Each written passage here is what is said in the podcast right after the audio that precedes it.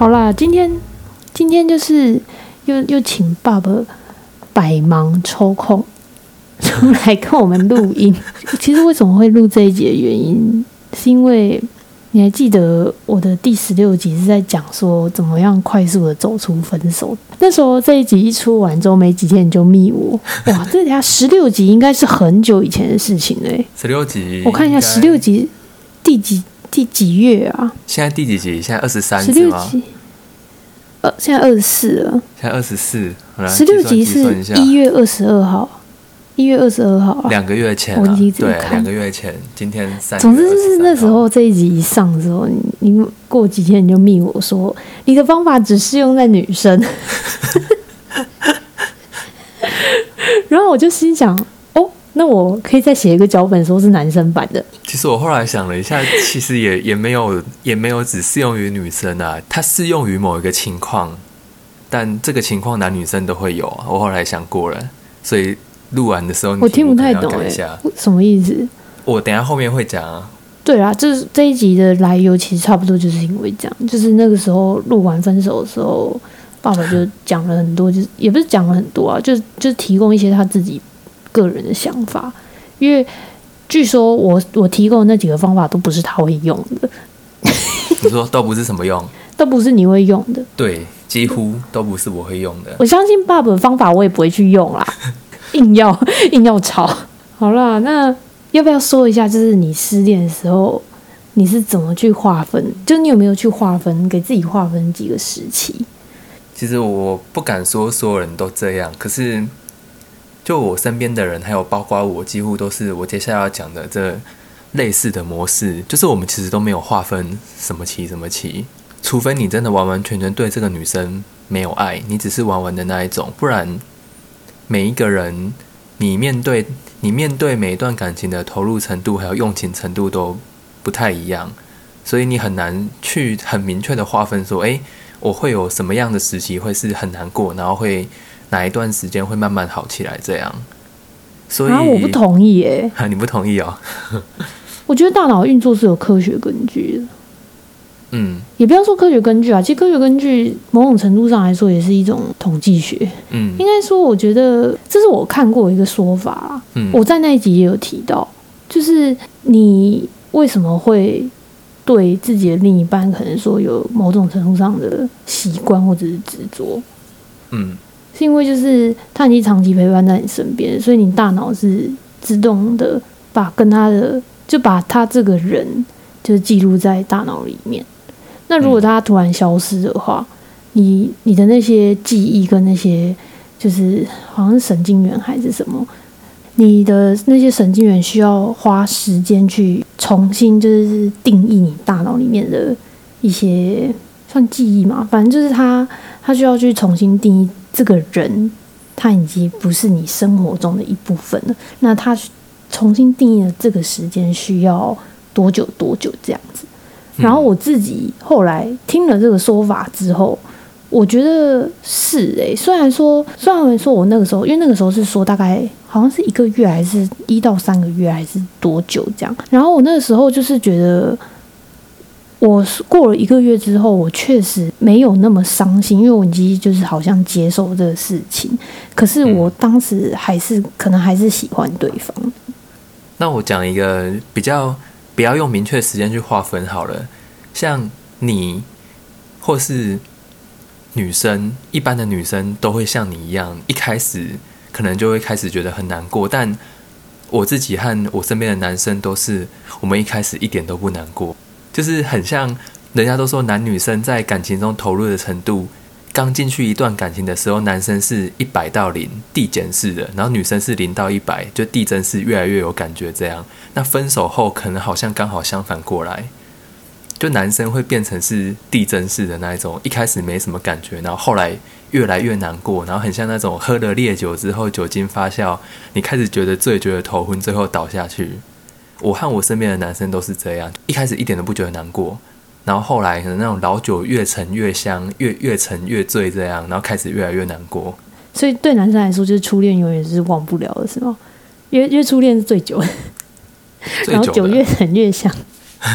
没有啦，我说第一个我说在在你真的在你真的放下这段感情之前，男生会是从零到一百的这种感觉，但最后还是会放下。哦，女生是从一百到零，对，没错，没错。所以对你来说，你就觉得失恋期没有没有什么特别划分的那个时间，因为其实对你们来说是零到一百啊。对，就是越越来越痛。我们因为我们是一百到零，所以我们才能按照分数去划分时期。对，然后我们是越来越痛，痛到无限大，这样 越来越伤心，越来越痛苦，痛到你不知道到底自己在干嘛。那那你自己，因为你教过不止一任嘛，嗯，你你每一段都是花差不多的时间走出来，还是每一段花走花的时间不一样？每一段都不太一样，但那个长度，我猜也是每一段不一样啊。嗯，我的长度都偏长。其实你之前也讲过，就是我说我们私下聊天的时候，嗯，就是会随着自己的经验或者是谈过的恋爱越来越多之后，该说更成熟吗？还是因为有经验了，所以可能更容易知道怎么样比较快走出来？就是你更了解感情的样貌，你就更容易放下它。所以其实正常来说，就是你你你应该是不会都花差不多的时间走出一段感情，应该是越来越快，越来越快就走出来。那有吗？嗯适用在你身上吗？你有吗？就是后面的感情有比我目前我目前我不知道哎、要交下一任我才能再告诉你，要下一任才能再跟你讲，没关系啊，那那就说你上一任花多久走出来？大概一年吧，对，就一年。你所谓走不出来，是你在这一年之间，你完全就是不会喜，就是对其他女生没有办法产生好感吗？不是一样会一样会对其他女生产生好感，甚至是喜欢别人。可是我这个人，我这个人就比较固执一点，就是我希望也期望我一定要把上一段感情处理完毕。我真的放下对方的时候，我才愿意让别的人、新的人走进我心里，不然对他很不尊重。我真的觉得你不是一般的男生。还有这个这样子，是因为我看过太多放不下前任，然后又交新的女朋友，这中间发生多少复杂难解的纠葛和问题。你卷入那个漩涡跟框架当中，你绝对没有办法全身而退，你一定会伤害到别人，然后甚至把自己弄得伤痕累累，然后两败俱伤。这样，我不想要看到我身上发生这样的事情。好，因为你的思维不是一般人，所以我们得回归到最原本的问题。什么问题？对你什么叫做放下？什么叫做放下？什么叫做放下吗？因为你知道吗？就是我，我觉得一般人的定义，所谓的放不下，是你完全没办法喜欢别人，叫做嗯放不下。嗯，但是刚才听起来，你的放不下跟我的，不要说我，不要说一般的，你跟我的放不下不太一样。所以我现在想要问你，什么叫做对你来说，什么叫做放下？对我来说的放下，就是我看到他，我对他就是朋友的感觉而已。但是，但是你在对他还有情爱想法的过程中，你还是有办法喜欢上别人。我跟你讲，是这个就是男生的特质，男生的心里可以装得下一千一百个人都没有问题。你可以把这段剪掉，没关系。我不会剪掉。哦，这个就是男生跟女生的差别。我上次我上次好像有一次想要跟你讲这个，好啦，这这真的可能是男生跟女生之间的差别了，所以我没有办法理解。等到我下辈子是男生的时候，我再告诉你我理解了吗？所以你上一个你说花一年是吗？对，差不多。那你觉得有所谓快速走出来的方法吗，就是让你的一年缩短为半年？你觉得有所谓的方法？其实快速的方法就是你跟小七在第十六集已经讲很多了，而我自己是没有快速的解法，因为快快速的解法就是，嗯、对我来说，它某种程度上就会偏向它没有根治最根本的那个问题，就是它没有让你清楚的看见事情的样貌，你只是去用这一些方法暂时转移注意力，然后好像时间长了你就淡忘了最根本的问题，你并没有解决，你就带着这些问题继续到下一段感情里面，然后在下一段感情里面，你又会出现相同的问题，但你自己不知道。对我来说是这样啦，所以你所谓的、你所谓的最根本的问题是什么？就是你要去理清你在这段感情里面的问题是什么。如果对方就是劈腿，你能怎么办？你可以去想为什么他会劈腿啊？除非他真的是那一种水性杨花，或者是男生男生叫什么风流倜傥的人，撇开这两点不要看的话，你可以去想想为什么他劈腿啊。我觉得啦，就是有时候你不知道答案，不要去不要去细深索，就是去深究了，因为你知道有一个东西叫，我不知道它是不是可以用在这里，叫反刍思考。嗯你会一直觉得自己有问题，可是你不知道哪里有问题，嗯然后你就一直觉得自己有问题。我是这样想啊，所以我我自己的概念，我自己的想法是，只要对方没有讲，我就不管了。那如果你不知道，你不会在意的话，当然没有问题啊。那有些人是他不知道答案，他会很在意，他没有办法去停止思考这件事情。那对于找到一个原因跟答案，对他来说就是很重要的事情。我就是这样的人。嗯，我在感情里面是只要一个结果啊，你要不要继续跟我在一起？要还是不要？不要那就不要，对，但可是这样不要我就我就去做这样的状况到最后找不出答案，找不出原因，它也是一个结果，就跟写论文一样，没有显著也是一种结果。那所以对你来说，你觉得没有快速走出来的方法，只有转移注意力的方法。，对，我觉得没有什么快速的方法因。为你觉得走出来唯一的方法就一个，就是你知道自己对，就是你真的。想通。可是我还是可以讲一下转移注意力的方法。所以对你来说，你觉得没有快速走出来的方法吗？没有的话，你有转移注意力的方法？有两个，第一个就是运动，有吗？你有讲运动吗？其实概念是一样的啦。我就是说去做你你可能想要做的事情、喜欢的事情之类的。嗯，我觉得运动当然有一个说法是说，就是反正那个应该是什么医学上的根据嘛，，对，就是它可能它会让你心情愉悦它会制造让你感到开心的激素。对。但我觉得运动某种程度上就跟我当初说的目标差不多，就是就是找事情做。嗯，那除了那除了就是因为运动确实是一个我觉得蛮多人提供的方法，但是如果不喜欢运动的人怎么办？你还有第二个方法吗？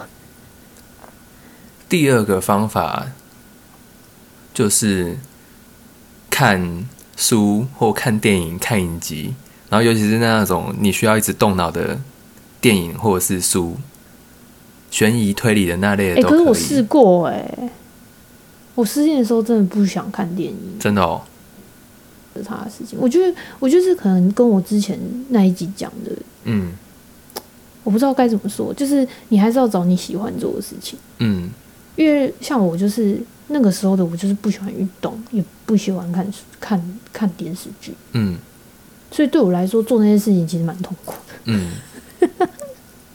所以我觉得好像，其实你你提供的这两个方法，其实也还是要自己喜欢这件事情啊。嗯。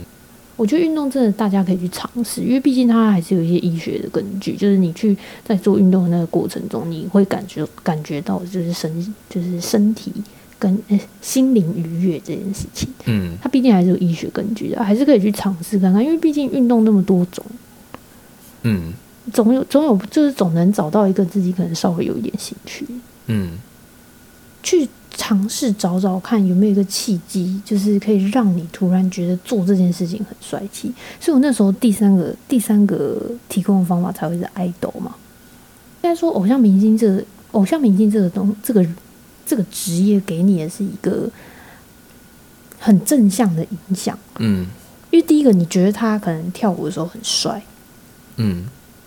那可能因为这样子的契机，让你觉得跳舞这件事情很很帅气，你就会想要去学。嗯那你想要去学的时候，你自己已经打从心底想要去学了，那对你来说这就是一个目标。然后跳舞同时又是一种运动，它就可以去帮助你更快的去脱离那个比较不好的情绪里面。嗯所以其实因为那时候在十六节的时候，我讲说追星，我只跟大家说追星很有用，很怎样很怎样，但是我没有去很深究的去探讨为什么我觉得追星很有用啦。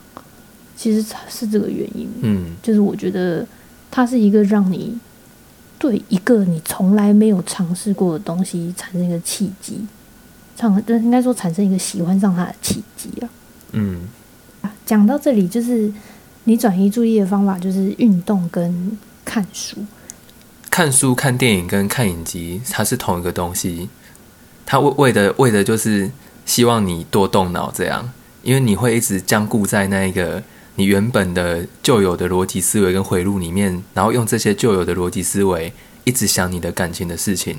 那他，你用这个旧有僵固的想法想那些东西，一定想不出来。所以你需要让你的脑袋活动一下，所以我才说看一些能够动脑的东西。就因为我们我们原本的思考回路可能就是那一条而已。嗯，你你的意思是说，就是去去去看那些比较烧脑的节目或者是书籍，然后让自己的思考逻辑不要只有一条路。对，是这个意思。对对对，类似这样。其实这真的，这这这两个真的就是你会用的方法，因为其实你的个性就是你你平常的兴趣跟个性就是这样子，所以你想说这两个，我真的是蛮不意外的。然后第一个是我会带我朋友做的，就是我会强迫他说，不然你跟着我一起运动两个礼拜就好。你这两个礼拜之后，你可以说不要。然后我会想办法在这两个礼拜让他感受到那种运动完像是吸完毒的那种爽感。就我会让他感受到什么叫做合情合理合法的，在脑中里面感受吸毒的爽感，通常都有用啊，因为都是男生。像你吸过毒一样。哦，这是医学报道上面看来我没有吸过毒啊，就是我在医学报道上面看到说 要讲清楚哎，对，不然我会被警察联络。就是我在一些医学报道上面看到说，有一些毒品，像是海洛因、吗啡或是鸦片，他们对身体的作用其实都像。运动之后会分泌的那个脑内啡是非常相似的，它们作用其实是很像，甚至是一样的。所以我们可以说，运动真的是合情合法、合理的脑内吸毒。所以其实难怪，就是有的有的人会着迷在健身，对他们就是对脑内啡上瘾。因为其实就是那个过程就是有一个成瘾。我我只希望我跟我的朋友有轻微的脑内啡成瘾就好，可是有些真的是重度跟重度的脑内啡成瘾，那个就。很可怕，就是他们会很执着去做很强烈的运动，像很多玩那些极限运动的，都是他们可能对脑内啡有重度的成瘾症。听完你刚才的，我觉得其实也跟我上次的第一集讲第第一个讲的差不多，就是朋友很重要。只是我我因为我觉得我觉得我们今天同整下来，我觉得我们真的还是本质跟出发点都一样，只是我们你说你就是。朋友一起，你会带着朋友一起运动这件事情，嗯，就像是我去依赖我朋友要讲电话一样。哦，对了，对了，就是后面的东西不一样。其实本质的朋友很重要，对，就是朋友很重要。然后再就是找到事情嘛，嗯，目标。只是我多提供一个方法，就是我当初找到喜欢的，就是对什么东西产生新的兴趣的时候，是从追星过来的。只是我多提供了这个方法，但其实我觉得，我觉得这种提供方法这件事情本来就是很主观的，因为我们因为我们只知道自己的想法，嗯，所以我们当然只能提供我们觉得对我们自己有用的方法，嗯。但是听完，其实觉得哦，我们我们其实真的还是本质一样，只是我们使用的方式不一样而已。对。那。你自己有没有可以提供？这是额外额外题啊，就是你现在手上的脚本应该是没有这一题的。像我说的，就是去追星，然后发现了一个新的有兴趣的东西。你有没有这种契机可以提供给大家？你说不一定是追星是吗？对对对，就是你自己有没有曾经做过什么事情，或者是因为什么样的场合，或者是因为什么样的东西？然后而去发现自己好像对某个事件、某个兴趣或者是某个事件开始有兴趣。嗯，哎，我不知道参加社团算不算？哎，就是大二的时候啊，你你也知道，大二那个时候我就是前阵子不是过得很失魂落魄嘛，因因为某一任女朋友的关系。嗯，对，然后那个时候，那个时候我们不是在办迎新吗？不是学很多种、很多很多种，就是舞风舞蹈之类的。哼，对，然后那个时候男生不是都会跑去学火舞吗？对，学学火舞这件事情原本不在我的计划跟想象里面。我是因为参加戏会，然后去办了迎新，学了这项东西之后，我发现它真的是太好玩了，我就一路这样一直玩，玩到玩到大四毕业，我还在玩。虽然我是没有到街头艺人那种等级，可是我自认为我的蛮喜欢的。对我自认为我的技术在学校里面是比普通人还要强很多的。嗯，所以其实爸爸的那个契机就是请大家多多去参加社团活动。如果大学生有听到的话，啊、你不知道参加什么社团活动的话，就去参加系学会。爸爸的意思是这样。好，也可以这样说。其实真的啦，就多去剩下我就参加活动想不到了。。嗯，嗯，我觉得可以啊，可以。那你觉得，当你自己，因为其实失恋这个时候，我相信不管是谁失恋，应该你如果曾经有感情的话，应该都不会是处在快乐的情绪里面，你一定是有一段忧郁期。嗯我们不要说怎么样摆脱忧郁期，你有没有跟他共处的方法？共处的方法有，可是这个方法它比较痛苦一点。这个这个方法里面有两个步骤，第一个就是感感受，第二个就是去思考。那我先讲感受好了。感受就是你不要特别去做其他的事情。你如果真的没有特别想做或特别喜欢做的事情，就不用去做。你就不要把目光移到任何外在的东西上面，你不要向外看，你向内看，你放着这个情绪去感受它，然后去面对你最真实的状况，去面对你在分手跟失恋后那最真实的那个模样，你去感受它，还有与它相处，就是去感受那个难过、那个伤心和那个痛苦，然后这之中可能会是纠结，或是。爱之后的那个恨，甚至是原谅，你去感受这些复杂的情绪。如果你能够在感受这些复杂的情绪并想通它之后，你会变成一个能够就是带着痛苦跟带着这些复杂面貌继续生活的人，你就会变成一个可以克服克服这个痛的人。其实就是，如果大家有兴趣的话，去查一下什么叫黑色生命力。我觉得哦，对对对，这个就是我差点忘记这个词了。我经过这一连串的感受这些难过和痛苦之后，就是变成我理解它是一个自然反应，它是一个你失恋后、分手后的自然反应。你的苦、你的痛、你的难过都是自然反应。你可能没有那么必须，也没有那么必要去马上处理它，因为它处理不来。那就算你真的没有很想做其他的事情，就像我刚刚讲的运动或读书之类，你都没有想做，但是你逼自己去做的话，在做这些事情的当中，你可能可以暂时转移注意力去逃开这些感受。可是，每当你要回到和自己相处的时候，那个痛苦绝对又会回来。那这个落差感很大的时候，它就会让你更痛苦。所以我后来发现，就是不要特别去处理它，就当它是一个自然反应。但根本的原因是因为我理解这些痛苦有个进程，它到最后就会慢慢的不见。就像爬山之后，你上坡之后才有下坡一样。就对我来说，分手跟失恋是这样，你真的感受它、理解它之后，你就会因为这些感受和理解变得更不一样，变成一个更全新、更好的你。那你要怎么去理解？就是我刚刚讲的第二个，就是你要去思考你在这段感情之中发生什么事情。你要向内去思考你自己，就比较偏向心灵层面。你要向内去检视自己，思考自己的所作所为，甚至思考对方的所作所为也可以。就你去想想，为什么这段感情会走到尽头？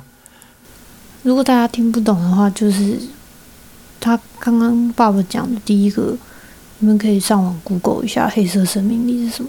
简单来说，就是你自己经历过一段很痛苦的时期，然后等到你痊愈了之后，你以后再面对痛苦这件事情的时候，可以忍受的程度会变得比较大。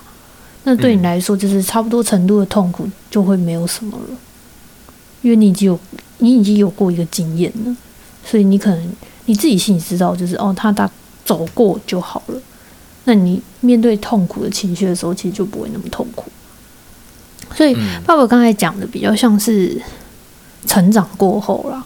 那我自己提供给一个大家，我觉得在过程中，你如果撑不住的时候，怎么样可以让你自己好过一点？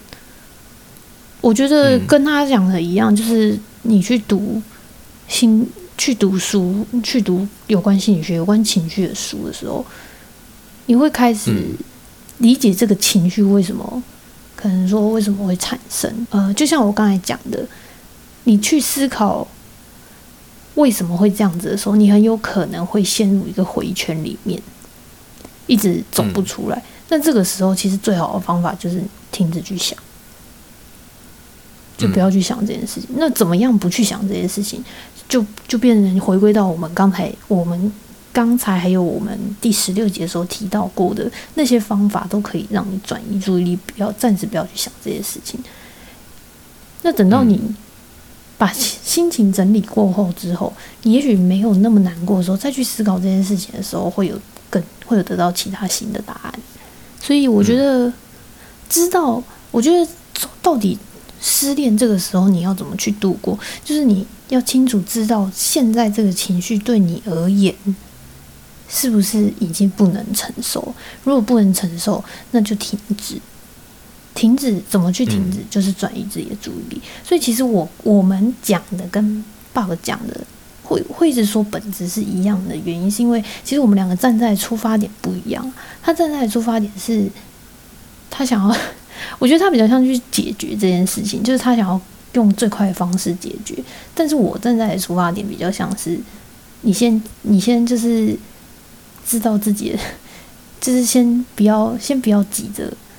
去难过这件事情，等到我们心情比较轻松，我们一点一点慢慢的去消化这个情绪。